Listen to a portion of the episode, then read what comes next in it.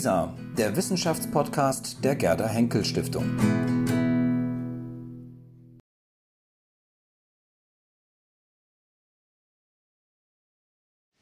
Es geht ja hier im Einsteinsaal um die Dialektik der Aufklärung oder um die Ambivalenzen der Aufklärung ähm, und die Widersprüche. Aufklärung 2.0. Ähm, und deswegen freue ich mich besonders jetzt Oliver Nachtwey auf dem Panel begrüßen zu dürfen, ähm, der gemeinsam mit Caroline Amlinger im vorigen Jahr ein Buch ähm, publiziert hat, das äh, eine sehr widerspruchsvolle Mischung ähm, von autoritärer Mentalität oder Autoritarismus einerseits und dem Berufen auf die individuelle Freiheit thematisiert hat und der das auf den Begriff libertärer Autoritarismus gebracht hat. Also äh, das Buch Gekränkte Freiheit, Aspekte des libertären Autoritarismus 2022 erschienen. Es geht also darum, äh, wie gerade in den Protestbewegungen und populistischen Bewegungen der letzten Jahre, von Pegida über Impfgegner bis QAnon und so weiter, ähm, sich, man sich einerseits auf Freiheit als hohes Gut beruft, äh, verstanden vor allem als Freiheit von staatlicher Bevormundung, ähm, dann aber ähm, andererseits autoritäre und reaktionäre Positionen eingenommen werden. Oliver Nachtwey ist Professor für Sozialstrukturanalyse an der Universität Basel und mit ihm spricht die Journalistin Stefanie Rode, Ihnen vielleicht oder vermutlich bekannt aus Deutschlandfunk, Deutschlandradio oder auch Zeit Online. Frau Rode, Sie haben das Wort. Vielen lieben Dank. Herzlich willkommen auch von meiner Seite. Schön, dass Sie hier sind. Und wir wollen uns jetzt genau diesen Neuzugang im politischen Personal der Gegenwart mal ein bisschen genauer anschauen und gucken, was ist das eigentlich für ein Typus von Mensch, was treibt den an, was genau kränkt dort die Freiheit, was hat das auch mit dem Spätkapitalismus zu tun? Und ich würde aber auch fragen wollen, pathologisiert man nicht Menschen, wenn man ihnen diese Kränkungsfähigkeit und die Unfähigkeit mit Kränkungen umzugehen ähm, unterstellt? Und dann im letzten Teil würde ich gerne schauen, was die Gesellschaft eigentlich tun müsste, um diese Wut, aber natürlich auch die Widerstandskraft dieser Menschen sinnvoll zu nutzen, vielleicht auch zu kanalisieren auf produktive Art und Weise. Herr Nachtwey, hm, fangen wir direkt mal an. Gekränkte Freiheit fängt ja mit einem, mit einem Geräusch eigentlich an, ne? mit so einem Raunen, was viele Leute in der Corona-Pandemie ja gehört haben, von der besten Freundin, dem Partner, äh, der alten Schulkollegin oder Kameradin, die dann auf einmal raunte, dass das mit der Freiheit ja nicht mehr so, nicht mehr so ist. Und hm, ich würde gerne so für den Einstieg, für die Verortung verstehen, wie erklären Sie sich dieses Raunen, dieses Gefühl von eingeschränkt sein in einer Zeit, wo wir in Deutschland objektiv freier sind als sagen wir vor 40, 50 oder 60 Jahren? Ja, erstmal ganz herzlichen Dank für die Einladung hier.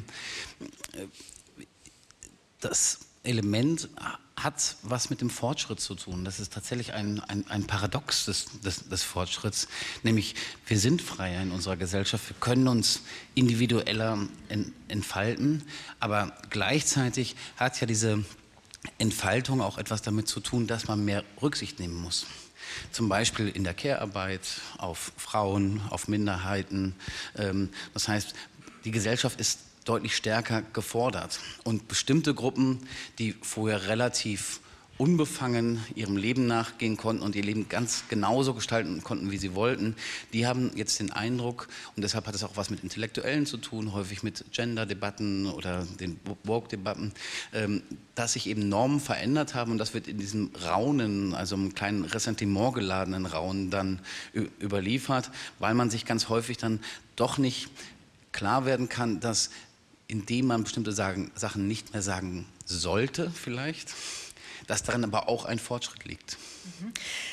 Mhm. Ich würde daran gerne anknüpfen und fragen, was wollen die, was meinen die derzeit nicht zu haben und was meinen sie zu haben im Gegensatz zu anderen, von denen sie sich abgrenzen? Also wenn wir jetzt genau über diese Frage von gesellschaftlicher Veränderung und auch Freiheit sprechen.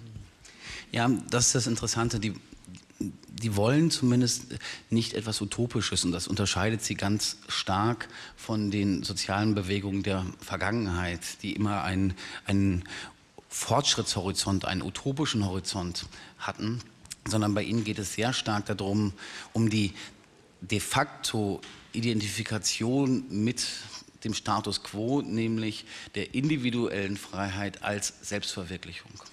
Und das ist auch das, was sie sich genommen sehen, nämlich die, die Möglichkeit, sich in seinem Leben maximal zu entfalten, seine Autonomie aus, auszuüben und sich zu optimieren. Und wo fängt dann das Problem an? Also wo genau findet diese Kränkung statt? Weil man könnte ja sagen, dieses Erleben haben viele Leute, also zu merken, dass bestimmte Dinge nicht mehr gehen, aber auch eben vielleicht biografisch zu erleben, dass bestimmte Karrierewege nicht offen stehen oder dass man bestimmte Dinge einfach nicht erreicht hat in seinem Leben. Ähm, dass, also knapp formuliert der Aufstieg, das Aufstiegsversprechen ja auch nicht mehr so funktioniert, wie es vielleicht für die älteren Generationen noch funktionierte. Das ist ja, kann man sagen, eine sehr typische Erfahrung. Warum sagen Sie, hm, da ist aber auch was Spezifisches was nur diese Gruppe dann betrifft? Vielleicht müssen wir bei der Antwort einen ganz kleinen Umweg gehen, nämlich dann zu fragen, was hat sich denn verändert? Und ähm, das Erste, was sich verändert hat, ist, Sie haben es angesprochen, unsere Gesellschaft ist sehr stark auf sozialen Aufstieg, Individualisierung, Leistung, Erfolg, Selbstverwirklichung ausgerichtet. Ähm, und es ist fast nicht möglich, sich dem komplett zu verweigern. Ähm, also es, man sieht natürlich ab und zu noch mal den Punk, äh, der dann um die Mark bittet, äh, den Euro. Ähm, aber sagen, die, die, die wirklichen Verweigerer des Leistungsethos, das, damit hat man es schwer heutzutage. Und das andere ist, wie kann man damit umgehen? Und da ich, müsste ich einmal zurückgehen, nämlich alle Gesellschaften haben eine bestimmte Funktion des Leids. Also Leid ist nicht etwas Neues, sondern das gab es auch in der Vergangenheit und war in der Vergangenheit größer. Aber deshalb haben diese Gesellschaften sich auch zum Beispiel Entlastungsinstitutionen geschaffen.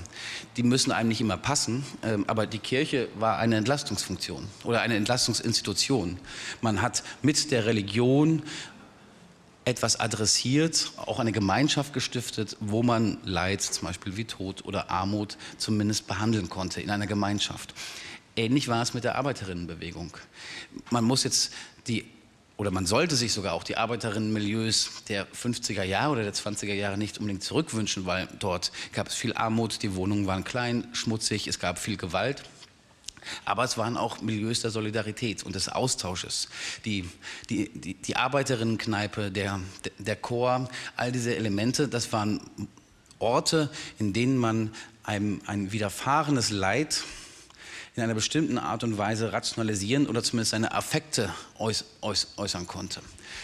Damals war dann eben, und dazu gab es dann auch eine Theorie, nämlich der Kapitalismus war schuld, der Chef war schuld, das System war schuld. In unserem Zeitalter der, der Hyperindividualisierung haben diese Entlastungsfunktionen sehr, sehr stark an Bedeutung verloren. Und wenn wir jetzt nicht mehr erfolgreich sind, wenn wir es nicht mehr schaffen, uns in dem Maße selbst zu verwirklichen, wie wir es wollen, dann ist das Moment einer, einer Entlastungsinstitution gar nicht mehr da, sondern wir, wir müssen im Grunde diese gesellschaftlichen Probleme sehr stark in uns hinein verlagern. Und das ist eben das Moment, wo so etwas wie Ressentiment, Groll oder Affekt entsteht.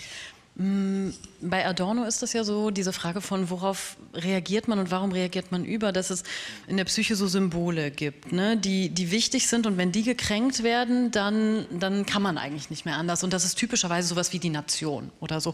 Was ist das denn jetzt hier in diesem Fall? Ähm, ja, es ist vor allen Dingen nicht die Nation und das macht diese Bewegung, diese Bewegung so interessant.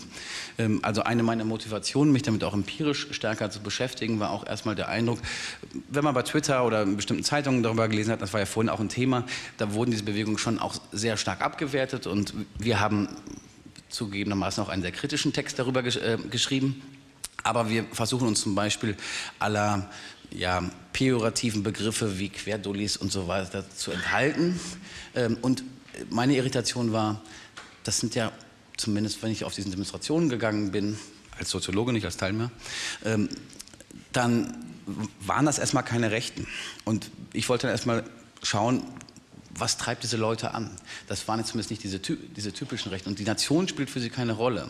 Also es gibt nicht dieses äußere Objekt, an dem man seine Begierden oder auch seine Verluste dann orientiert, sondern dieses Objekt ist das wirklich typische spätkapitalistische Subjekt, nämlich man selbst. Und diese eine Individualisierung, die Freiheit nicht mehr als geteilte Freiheit denken kann. Und hier ist wieder auch der Bezug zu den alten sozialen Bewegungen oder den mittlerweile, also damals auch noch neuen sozialen Bewegungen. Das waren ja, das ist, ist sogar im kommunistischen Manifest. Das kommunistische Manifest, wenn Sie es nochmal genau lesen, werden Sie, werden Sie sehen, dass es viel weniger kollektivistisch ist, sondern ganz am Ende sehr, sehr stark auf die Befreiung des Individuums orientiert.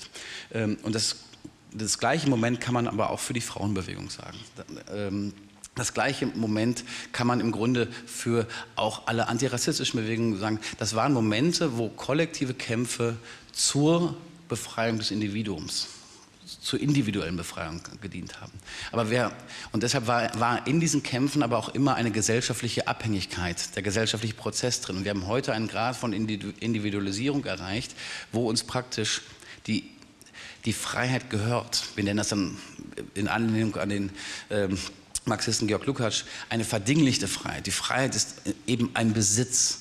Und wenn sie mir nur gehört, dann ist das natürlich auch etwas Unmittelbares, wo dann auch die Kränkung hineingrätschen kann. Mhm. Trotzdem könnte man ja sagen, es gibt ja in der Politikwissenschaft äh, Theorien, die auch libertäre Freiheitsbegriffe durchaus stark machen. Ne? Also in der angelsächsischen Tradition oder so im Liberalismus kann man ja schon sagen, da steht das Individuum ähm, sehr stark im Zentrum. Was soll genau daran das Problem sein? Also ja. haben Sie da nicht einen normativen Bias schon mit drin? Also äh, sagen als Disclaimer, ich, ich, ich mache nie ein Geheimnis daraus, ich bin Linker. Ähm, ich wollte jetzt, ich wollte jetzt nicht so schnell outen, ich dachte, so, wir können ein bisschen ähm, darüber reden. Ähm, aber also ich, ich, bin, ich, ich, bin, ich bin Linker und ich mache da kein Geheimnis draus. Ähm, und ich würde ja auch mal sagen, die meisten Wissenschaftler, die sagen, ich, ich habe gar keine Weltanschauung, das funktioniert so nicht. Aber man kann, man kann auch ein Linker sein und trotzdem gute Wissenschaft machen, wenn man nämlich... Trotzdem? Das halten wir fest, ja. Ähm, nämlich in dem, in, in, in dem Moment, wenn man versucht, ehrlich darüber zu reflektieren und sozusagen da auch mit einer Selbstkritik herangeht. Und deshalb würde ich sagen, ja, natürlich habe ich eine bestimmte Perspektive, auf die ich das schaue. Ich, ich schaue aus der Perspektive sagen, von kollektiven Befreiungsbewegungen der Vergangenheit, die, wo ich finde, dass sie große Fortschritte erbracht haben. Und jetzt die Antwort auf Ihre Frage ist, ich würde das nicht so sagen, dass da ein normativer Bias drin steckt, sondern sagen, da, da, steckt sozusagen eine, eine epistemische Perspektive drin, die eher aus der kritischen Theorie kommt und die eben sagen, individuelle Freiheit als etwas Gesellschaftliches betrachtet. Und wenn wir dann uns mit dem Liberalismus beschäftigen, dann ist das gar nicht so weit vom Liberalismus. Die Frage ist halt, mit welchem Liberalismus beschäftigen wir uns? Wenn wir uns mit einem Liberalismus eines Robert Nozick beschäftigen, ähm, der sagen, den Minimalstaat gepredigt hat und wo diese individuelle Freiheit, diese verdinglichte Freiheit tatsächlich das, das, das, ja, das theoretische und normative Zentrum ist, dann würde ich sagen, ja, das, das, das halte ich für eine, eine neoliberale Theorie, die nicht hilfreich ist. Wenn wir uns aber anschauen, wie andere Liberale gedacht haben, ähm, von, oder als Beispiel John Stuart Mill, äh, die, die haben nicht in dem Sinne äh, Gesellschaft gedacht, als individuelle Freiheit nur negativ, nur unbegrenzt ist, sondern sie haben, ähm, sagen, Mill hat es auch explizit, und deshalb sind ja auch Liberale für eine Regierung. Also nur sagen die Libertären sagen, wir brauchen eigentlich keine Regierung, sondern der, der Liberalismus geht von einer Selbstregierung der Gesellschaft aus, und das heißt, es dürfen auch gesellschaftliche Maßnahmen im Sinne aller, so, sofern sie demokratisch sind, getroffen werden. Jetzt haben wir diesen einen Teil abgedeckt mit den Libertären. Jetzt müssen wir aber noch auf das Autoritäre kommen, weil wenn man das zuerst hört, Libertäre, Autoritäre, das klingt ja erstmal widersprüchlich. Man würde ja denken, das radikal Freiheitliche, das steht im Gegensatz zu Gehorsam, zu Autorität, zu diesem Einfordernden.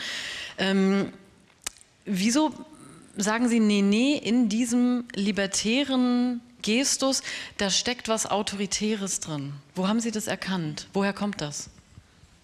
Ja, vielleicht ist der Forschungsprozess dabei auch interessant. Ähm, wir haben angefangen mit der kritischen Theorie, mit der Theorie des Autoritarismus von Theodor W. Adorno und seinen Kollegen da heranzugehen und haben im ersten Schritt gesehen, das passt nicht so richtig, weil das sind keine unterwürfigen Menschen. Sie sind nicht auf die Nation äh, ausgerichtet, sondern sind, sie sind eher unkonventionell. Ähm, und wenn man sich aber dann fragt und wenn man nicht versucht, und das ist natürlich auch, das ist auch ein bisschen das Problem der kritischen Theorie dann, ähm, man kann nicht einfach immer nur eine Theorie ähm, in ihren, in ihren Kern als sagen, absolut äh, Theorie sehen, die ahistorisch ist. Und das hat die kritische Theorie selbst ja gesagt. Sie hat mal von ihrer, von ihrer Zeit- und Seinsgebundenheit gesprochen. Und wenn man das berücksichtigt, dann haben Adorno und seine, seine Mitstreiterin ihre Theorie entwickelt zu einem Zeitpunkt, wo die Gesellschaft noch ganz anders funktioniert hat. Erziehungsstile waren viel autoritärer. Der Vater hat eine, gro eine große Rolle gespielt. Familien sagen, waren ähm, deutlich anders in ihren, in ihren Normen. Thomas Mann, da mussten die Kinder ihren Vater noch siezen. Ähm, und auch die Fabriken haben anders funktioniert. Es war ein viel stärkeres hierarchisches Kommandosystem. Die ganze Gesellschaft war viel stärker von Hierarchien ähm, durchzogen. Und in diesem Kontext haben Adorno und Co. ihre Theorie entwickelt. Und wir haben mittlerweile einen, einen, einen großen Wandel vollzogen, nämlich wo wir über postmaterielle Einstellungen, eine starke Individualisierung, eine Perspektive auf non-konform ein Nonkonformismus, eine neue gesellschaftliche Konstellation erreicht haben. Und wenn man das berücksichtigt, dann kann man erstmal sagen, das sind Menschen, die bestimmte Freiheitsideale aus den 70er Jahren oder aus der Autonomie, aus Autonomiebestrebung dieser Zeit verinnerlicht haben, aber gleichzeitig eine bestimmte Anzahl von autoritären Merkmalen der Adornoschen Theorie dann aufweisen. Eine starke Projektivität, eine starke sexuelle, ähm, sagen also eine, eine, starke Sexualisierung ihrer, ihrer Theorie, Aberglauben und Esoterik. Also das ist hochfaszinierend, sagen die ähm, autoritäre Persönlichkeit heute nochmal zu sehen, weil ein wichtiges Merkmal ist schon von Anfang an die, ähm, die Esoterik beim Autoritarismus. Und im Grunde weisen uns auch die, die, die Abwehr von Empfindsamkeit. Also all diese Merkmale tauchen da auf, werden aber kombiniert eben mit diesem Nonkonformismus und der Nichtunterwürfigkeit. Und das ist eben der libertäre Autoritarismus, weil er nicht auf einen Führer oder eine Nation orientiert, sondern auf mich und zwar auf niemanden anders. Und das heißt auch nicht die vulnerablen Gruppen in der Gesellschaft oder überhaupt eine gesellschaftliche Reproduktion, die in Betracht zieht, dass wir bestimmte Maßnahmen, sofern die wissenschaftliche Evidenz stimmt äh, oder richtig und nicht korrigiert ist und sofern man das zu dem Zeitpunkt weiß, ergriffen werden müssen, um gesellschaftliche Solidarität und den Schutz der Schwachen zu erreichen. Und Sie sagen, und das war eine ganz häufige Aussage in, Ihren Inter in den Interviews, die Sie geführt haben, ja, ich bin ja gesund. Ähm, ne, ich, ähm, ich, sagen, ich, kümmere mich um mein, ich, ich kümmere mich um meinen Körper, ich mache Yoga, ich, ich, ich ernähre mich gut. Ich brauche keine Maske tragen.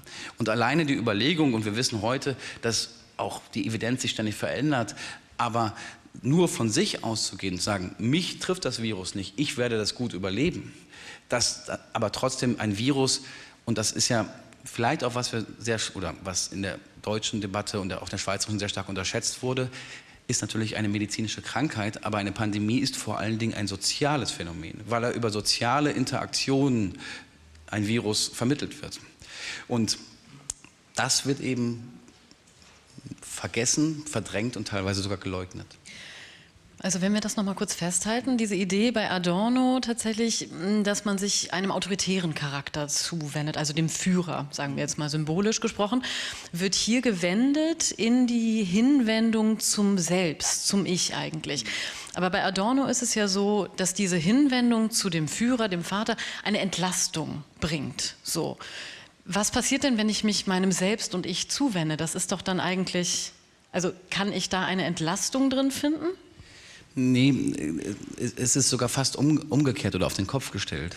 Nämlich die, die pure Zuwendung zum Ich und Selbst führt erstmal zu dieser großen Belastung und dann zu diesem Autoritarismus. Nämlich eine Gesellschaft, in der alle Problemlagen eben nicht mehr kollektiv bearbeitet werden können, sondern nur in mir drinstecken. Aufstiegsvers Aufstiegsversprechen, Selbstverwirklichung, Autonomie ist eine unheimliche Belastung. Und wenn man es dann nicht mehr schafft, und das ist ja das, das, das große Pro, äh, Problem. Äh, Sie haben vorhin die Leistung oder die, auch das Erfolgsprinzip angesprochen. Ähm, es ist, glaube ich, sehr hilfreich, sich auch nochmal zu vergegenwärtigen, wie das Leistungsprinzip sich verändert hat.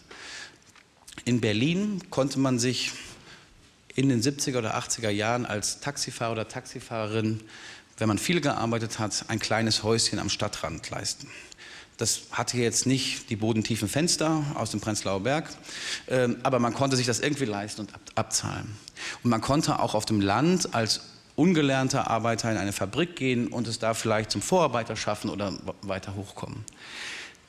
Und dieses Leistungsprinzip, und das wissen alle, die, sich, die versuchen in Berlin eine Wohnung gerade zu bekommen, ähm, das funktioniert in dieser Form, Form nicht mehr, sondern es wird sehr stark durch ein selbstreferenzielles Erfolgsprinzip ab, abgehandelt. Und das hat die Deutsche Bank eigentlich mal sehr klar gesagt, haben gesagt, äh, wir sind hier die Leistungsträger, weil wir sind die Erfolgreichen.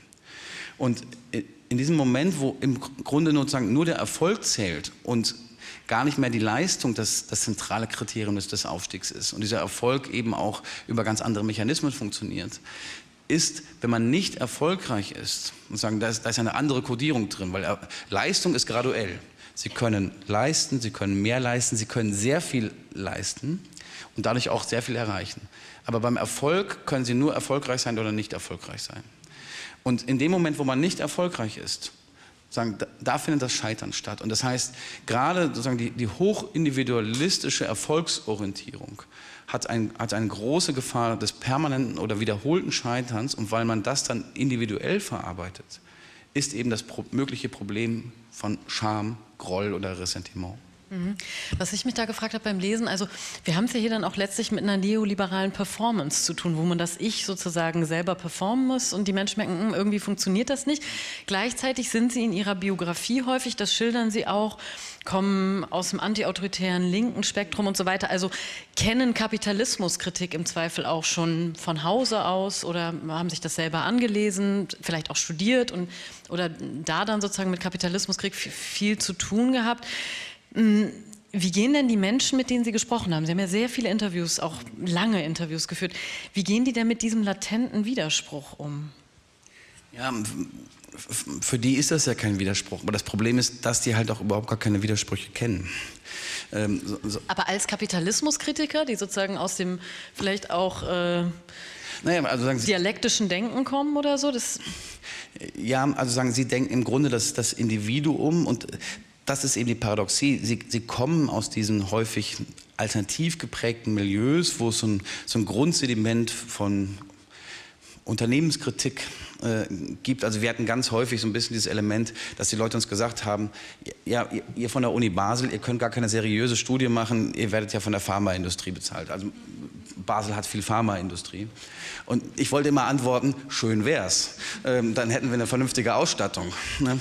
Ähm, aber das, das, das Element dieser, dieser, dieser Kapitalismuskritik war da, aber es wird sehr stark gegen das Individuum gesetzt. Also die Konzerne wollen das, wollen das Individuum ein, einschränken und am, am Ende, und das ist eben das, ja, die diabolische Dialektik des, des, Neoliberalismus, hat er ja was geleistet, was die alte linke Kritik nie geschafft hat. Die, die klassische, und also es, gibt ein Buch von äh, dem französischen Soziologen Luc Boltanski und Yves Capello, Der neue Geist des Kapitalismus, und sie sagen in der Kurzform, es gibt zwei Kritikformen, die Sozialkritik und die Künstlerkritik. Und die Linke war sehr gut in der Sozialkritik, die klassische Linke, mehr Gerechtigkeit. Sie hat aber sehr stark die, Sozi die Künstlerkritik nicht genug fortgeführt.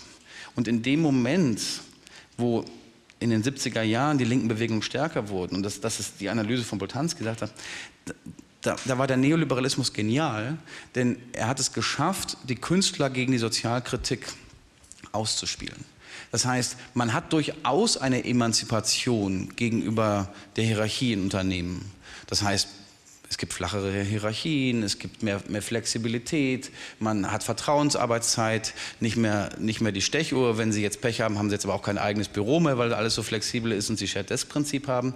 Aber, aber dieses Element der, der individuellen Emanzipation im Neoliberalismus, das hatte, hat auch einen Fortschritt gebracht für das Individuum. Und sehr viele dieser, dieser Leute haben sozusagen diese Versatzstücke von dieser Kapitalismuskritik sind aber auf der, sagen, auf der Praxis ihrer Individualisierung sehr stark bei dieser Gesellschaftsvergessenheit des Neoliberalismus angekommen. Mhm. Und fühlen sich dann, obwohl sie nur ihrem eigenen Ich meinen zu gehorchen, unfrei.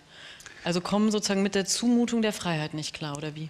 Nee, nee, das, also das, das wäre sicherlich fromm. Also sagen, ah, ne, also, okay. äh, Fromm hat, sagen, Fromms Theorie, die leider von Adorno so ein bisschen zur Seite äh, geschoben wurde, ähm, ähm, Fromms berühmtes Buch heißt Escape from Freedom.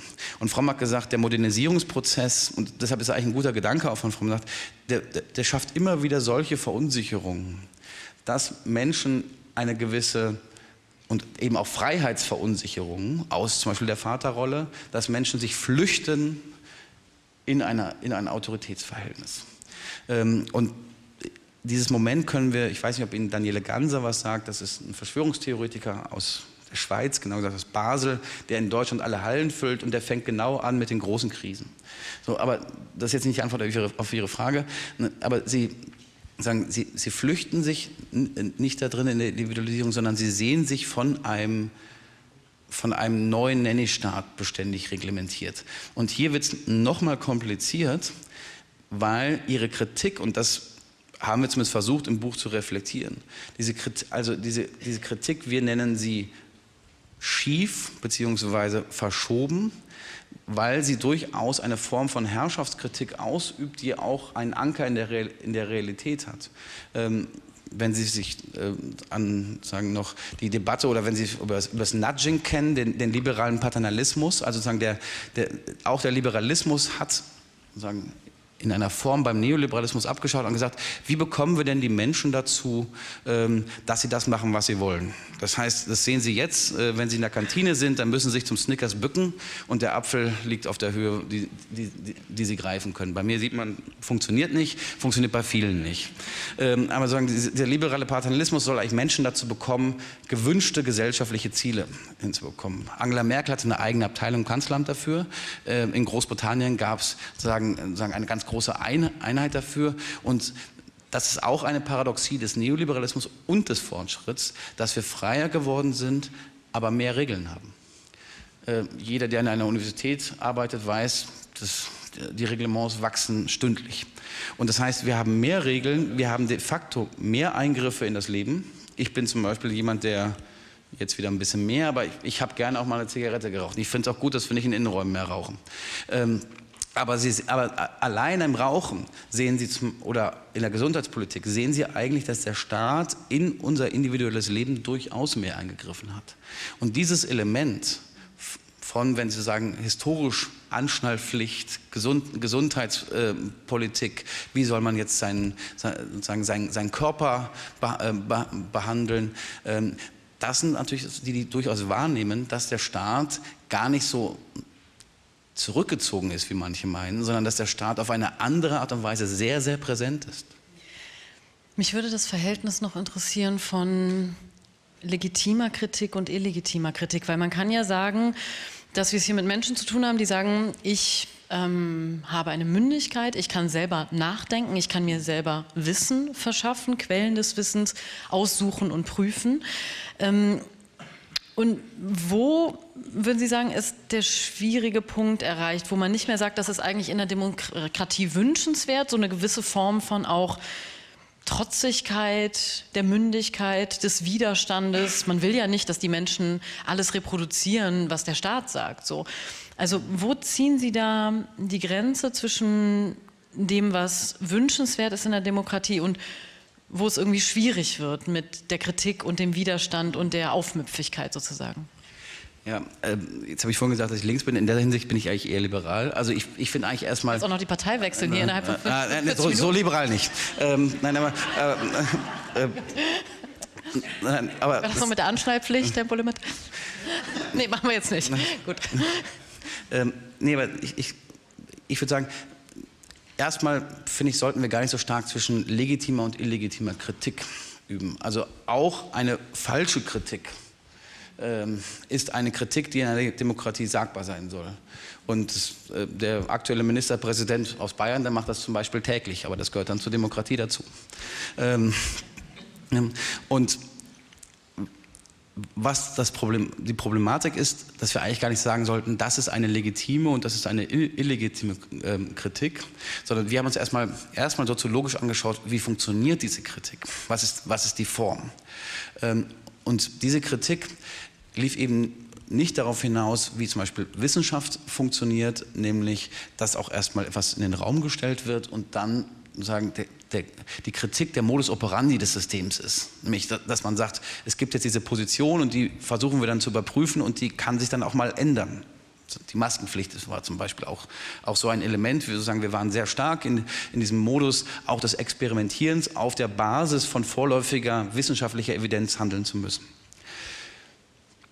Aber was wir beobachtet haben, war, dass dieses Moment der Selbstreflexiv Selbstreflexivität der Kritik gar nicht stattgefunden hat, sondern äh, die Querdenkerin, mit denen wir gesprochen haben, die hatten im Grunde einen politischen Standpunkt und haben dafür epistemische Bestätigung gesucht. Das heißt, sie haben gar in diesem Sinne keine Kritik geübt, sondern sie hatten eine, einen, einen politischen Standpunkt, haben gesagt, haben nur die die Ergebnisse wahrgenommen, die ihrem Standpunkt entsprochen haben.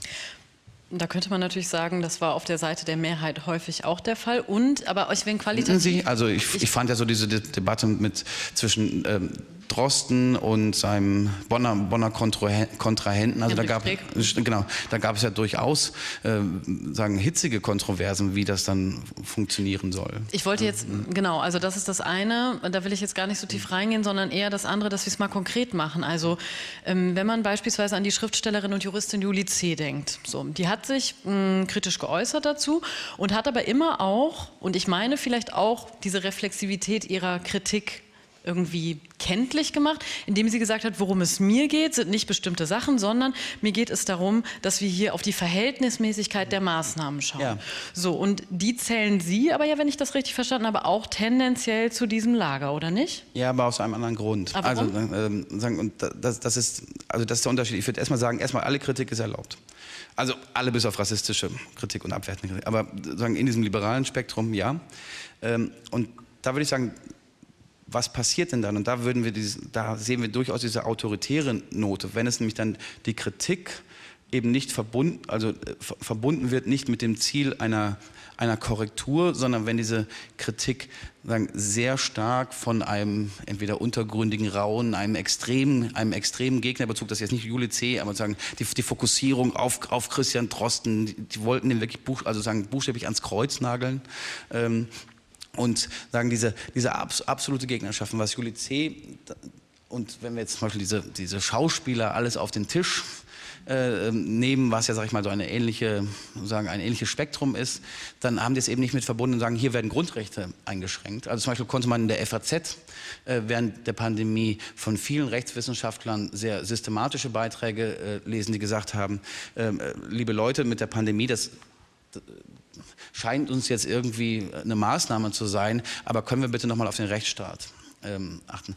Aber Juli C. sozusagen hat mit anderen zusammen durchaus sehr stark dieses Raunen bedient, dieses hier stimmt etwas generell nicht. Man kann hier seine, man, man kann hier seine Meinung nicht, äh, nicht mehr sagen. Es, es gibt ein, ein, ein Lager, was generell auf, auf Freiheitseinschränkungen ähm, aus ist. Und ähm, das sozusagen würde ich bei, bei ihr kritisieren, nicht, dass sie, sage ich mal, die Grundrechte angesprochen hat.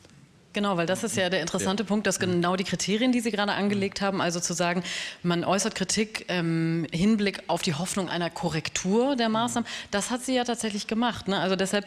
Ja, aber jetzt das sehr systematisch mit so einem. Äh, mit dem Raunen mit, verbunden, Mit, mit dem Raunen und mit, mit, mit, so einem Art Generalverdacht, hier stimmt etwas gen ähm, generell nicht in der politischen Ordnung. Und ne? warum kann das nicht sein?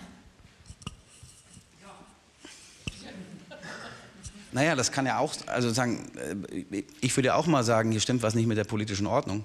Ähm, ne, ähm, ich, ich, ich, wäre ja zum Beispiel für, auch für deutlich mehr Gerechtigkeit, ich wäre sogar auch für mehr individuelle Freiheitsrechte. Aber wenn man ein, sagen, dieses Raunen in einer Art und Weise produziert, wo man im Grunde nahelegt, da geschieht hinter den Kulissen etwas.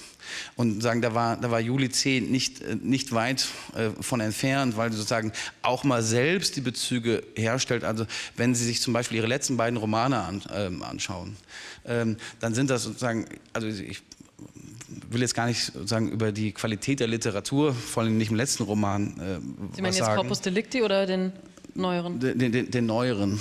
Ähm, Sie zusammengeschrieben mit dem, mit dem ne? ähm, ja. Aber auch der, auch der davor, also sagen der davor, äh, das, das, das war dann wirklich so, ähm, es gab eine Karikatur eines Linksliberalen, der macht allen anderen äh, das Leben zur Hölle, seine Frau flieht aufs Land und dann trifft sie einen Nazi. Und der Nazi ist natürlich ein Nazi, aber eigentlich hat er das Herz auf dem rechten Fleck, äh, während ihr Ex-Freund, die, diese woken Linksliberalen uns sozusagen wirklich das, das, das Leben äh, schlecht machen. Ähm, ich ich sagen, würde mich jetzt auch gar nicht sagen, inhaltlich zu positionieren, aber sagen, dieses, dieses, Element, aber dieses Element der Gegnerschaftskonstruktion und das war zu sagen, dass, dass sie über ganz viele Be Bereiche äh, gezogen hat, das hat eben nicht auf einer konkreten Kritik ähm, beruht, sondern eigentlich lief es immer darauf hinaus, hier haben wir sozusagen mit einer neuen linksliberalen Macht zu tun und die will uns an die Freiheit.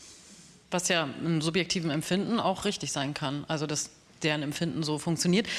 In dem subjektiven Empfinden ist ja immer alles ja, richtig. Ne? Was, ich mich, was ich mich aber frage, ist dieser Begriff gekränkte Freiheit. Mhm. Ist das ein analytischer Begriff oder ist das eigentlich ein, ein pathologischer Begriff. Also mhm. laufen sie nicht Gefahr, diese Menschen, zum Beispiel jetzt Julie C., wo man sagen kann, teilweise ist eine Kritik für viele Leute nachvollziehbar, die sie geäußert hat. Mhm. Laufen Sie nicht Gefahr, diese Menschen als Ganze zu delegitimieren und zu pathologisieren? Weil jemand, der in einer aus einer gekränkten Freiheit heraus spricht, mhm. den muss ich therapieren. Mit dem muss ich mhm. nicht politisch mich auseinandersetzen. Ja gut, also wenn man das Buch dann liest, ähm, dann, dann, dann, sieht man, dass wir es ja eben nicht als psychologische oder individuelle Pathologie sehen, sondern dass wir gerade die Kränkung sehr stark soziologisieren. Das heißt, bei uns ist die Kränkung etwas, was sozial passiert, nämlich dadurch, dass Menschen sich mit bestimmten Aspirationen identifizieren und die nicht verwirklichen äh, und nicht verwirklichen können. Und das heißt, weil diese Identifikation bei vielen Menschen so hoch ist, zum Beispiel auf Selbstverwirklichung, ähm, wenn man da daran scheitert, aus Gründen zum Beispiel, weil man dann nicht mehr ins Fitnesscenter äh, gehen kann, man das, also ich finde das mal die Fitnesscenter so interessant, weil ähm, das Fitnesscenter ja etwas ist, das kann man ja auch durchaus zu Hause machen. Ne? Äh, also, nicht alles, aber ne, also, man, man, könnte auch zu Hause bestimmte Sachen machen. Aber ist natürlich weniger schön, äh, weil im Fitnesscenter sozusagen sieht man nicht, ja, nicht so sich selbst im Spiegel, sondern wird ja auch von anderen gesehen. Also man, man, man muss das Fitnesscenter auch als, sozusagen, als sozialen Ort äh, dran betrachten. Und das heißt, wir, wir lesen das eben nicht als individuelle Pathologie, wir halten diese Menschen nicht für verrückt, ähm, ähm, und wir äh, sagen würden, auch diese ganzen, habe ich ja schon gesagt, diese abwertenden Begriffe halte ich auch für sehr problematisch, wie damit umgegangen wird, sondern wir halten diese Kränkung eben für ein gesellschaftliches Phänomen, was auch noch für die Zukunft leider zu einem größeren Problem werden wird. Ähm, wenn Sie jetzt ein bisschen die Debatte über die Wärmepumpen mitbekommen haben.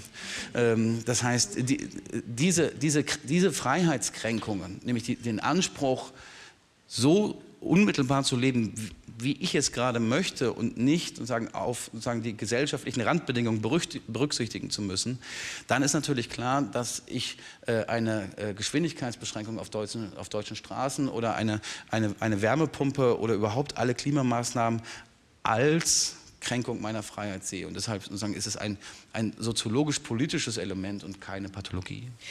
Wenn wir jetzt wirklich mal den Blick auch nach vorne in die Zukunft weiten, ähm, angesichts von Klimawandel und auch anderen Krisen weltpolitischer Polarisierung muss man ja davon ausgehen, dass die Art und Weise, wie wir leben, nicht mehr haltbar sein wird. Stelle ich jetzt einfach mal so in den Raum. Ja, ich weiß nicht, in welcher Partei Sie jetzt gerade sind, aber genau. Ähm, und das bedeutet doch, dass absehbar noch mehr Menschen eine sehr, sehr tiefe Kränkung erfahren werden in der Art und Weise, wie sie ihr Leben vorher selber gestalten konnten und jetzt vielleicht nicht mehr so frei und selbstbestimmt gestalten können. Werden wir dann irgendwann alle zu libertären Autoritären in den nächsten 10, 20 Jahren? Ja. Äh, Echt jetzt? Nein, nein, das hätte ich nicht nein, gedacht. Nein, nein, nein, nein.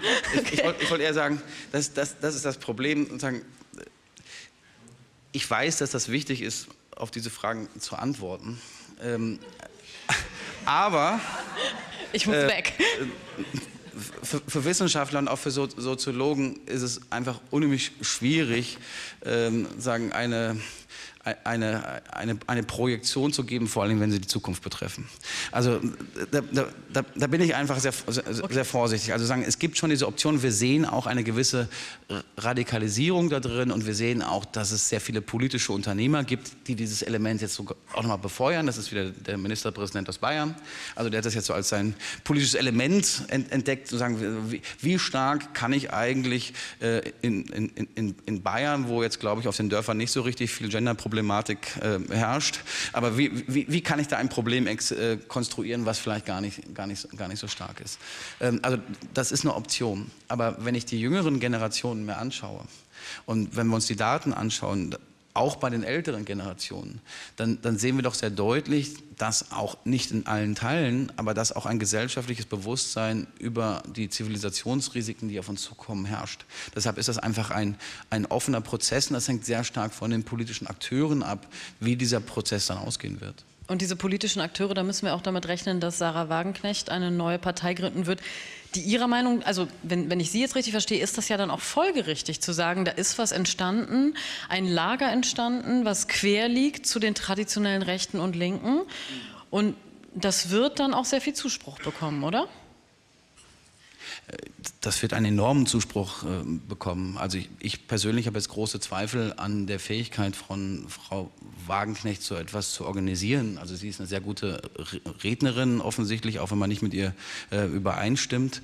Äh, und viele Leute teilen ihre Positionen.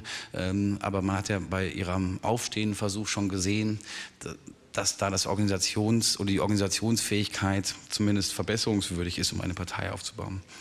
Ähm, aber was Sie sagen, ist insofern richtig, dass schon ein neues politisches Lager in Deutschland entsteht, wozu im weiten Sinne dann auch Juli C. und Sarah Wagenknecht bestimmte Teile dieses Spektrums sind. Und man kann auch sagen, dass dieses Lager vor allem sich auf, auf einen bestimmten Anti-Linksliberalismus einigen kann. Ähm, und bevor ich sage, ich finde, man muss da schon auch mal noch mal sagen, dass dieses Lager entsteht, hat auch etwas damit zu tun, dass der Linksliberalismus sich auch selbst gewandelt hat. Und da haben die dann auch, oder zumindest da gibt es auch einen, noch einen diskussionswürdigen, äh, diskussionswürdigen Punkt. Es gibt natürlich auch, und das war ja auch ein Element während der Pandemie, zuweilen einen gewissen rügenden Ton ähm, einen gewissen rügenden, äh, rügenden Ton für die Leute, die es nicht verstehen, wie es richtig funktioniert hat. Das ist natürlich auch mal Teil der politischen Hitze, ähm, der, der dann da drin ist. Ähm, aber gleich, aber zumindest das ist, sage ich mal, dieses, dieses Abgrenzungsmoment und das spricht Frau Wagenknecht sehr, sehr gut an und sagen, die, die Klammer ist ja, ich, sag, ich würde immer sagen, soziologisch oder von dem, was wir beobachten, ist es immer so drei von vier Elemente, die, die kommen da immer zusammen. Also das eine ist sozusagen die, die, die Ablehnung von Gender, Gleichstellung in einem, in einem, in einem weiten äh, Sinne ähm, und dann auch die Ablehnung von einem gewissen ur urbanen Lebensstil äh, dann da drin. Das das, berüh das berühmte Lastenfahrrad, ähm, was, was dann so viele triggert.